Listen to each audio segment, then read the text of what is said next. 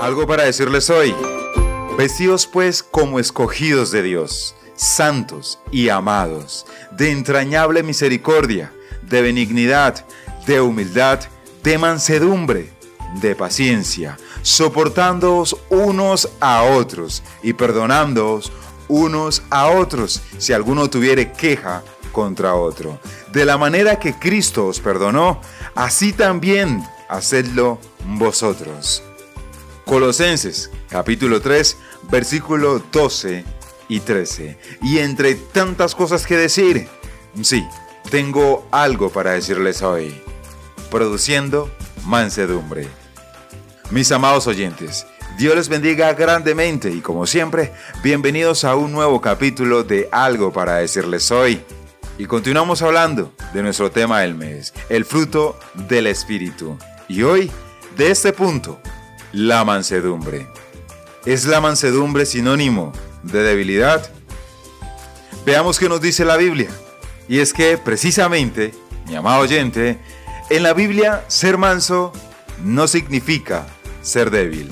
El manso tiene una gran fuerza interior que le permite poner su voluntad y sus reacciones bajo el control de Dios con total confianza no se deja llevar por sus emociones ni reacciona sin control ante una situación, más bien vive bajo el dominio del Espíritu Santo, permitiéndole que le muestre lo que debe hablar o hacer ante un suceso o una persona en específico.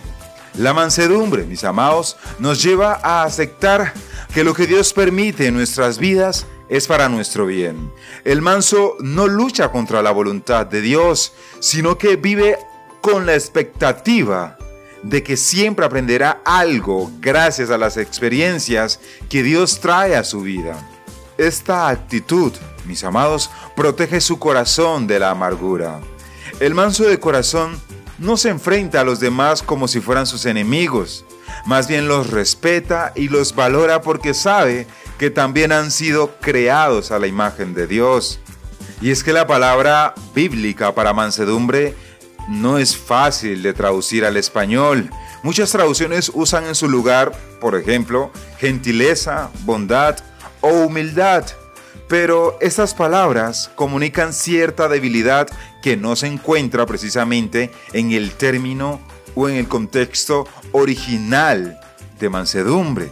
Ahora bien, la verdadera mansedumbre es una fuerza interna que no se puede fingir crece a la medida en que permitimos que el Espíritu Santo transforme nuestra alma.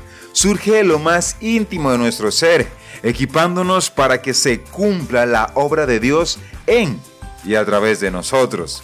Pues resulta, mis amados oyentes, que el manso ha dejado atrás los arrebatos emocionales.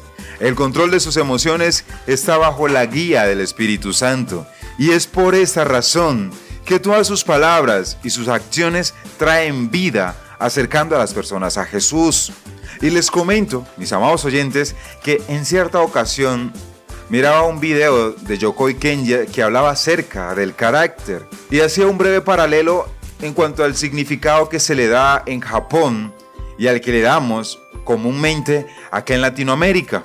Y él menciona que en Japón una persona de carácter fuerte es una persona que nunca se pone brava, que domina su temperamento. En cambio, acá en Latinoamérica, o para nosotros los latinos, comúnmente entendemos o comprendemos que una persona de carácter fuerte es una persona que generalmente mantiene enojada y que está gritando a todo el mundo casi que todo el tiempo. Y es que si llegamos ese término de carácter fuerte que se le ha dado en Latinoamérica al verdadero significado como tal, llegamos al punto de que esa persona que se enoja fácilmente y que grita a cada rato es una persona de carácter débil, que lo que tiene fuerte es su temperamento y que por lo tanto ese temperamento no lo domina con su carácter. Ahora bien, una persona que comprende el término manso es una persona que sabe dominar su temperamento y eso lo hace una persona de carácter fuerte. Ahora bien, Tito capítulo 3, versículo 2 nos habla de esta manera. Nos ayuda a tratar a los demás con respeto, a no hablar mal de nadie, sino a buscar la paz y ser respetuosos, demostrando plena humildad en su trato con todo el mundo. La conducta del creyente debe mostrar entereza de carácter y fuerza para controlar los impulsos. La mansedumbre, mis amados oyentes, no nos lleva a callar ante lo que está mal. Nos ayuda más bien a hablar a favor de la justicia, mostrando respeto aún cuando no estemos de acuerdo con las palabras o acciones de los demás. La mansedumbre no es sinónimo de pasividad, sino que nos ayuda a enfocarnos en hacer lo correcto de una forma que honra y respeta a los otros.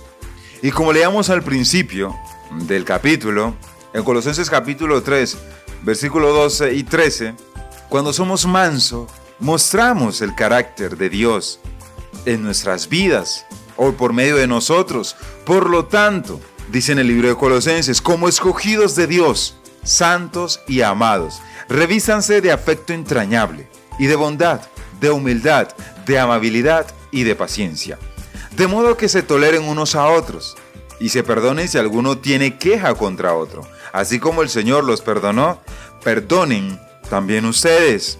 Somos escogidos de Dios. Él nos ha amado y santificado. Eso se tiene que notar en nuestro carácter. Es imposible que sigamos igual. Pasamos a reflejar el carácter de Dios a los demás con más humildad, más amabilidad, más paciencia.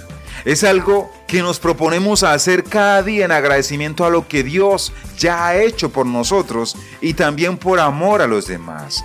A la medida en que permitimos, mis amados, al Espíritu Santo de Dios que nos revista de todo lo que a Él le agrada, podremos reflejar más y más de Él a los demás. El perdón fluirá con más facilidad y gracia.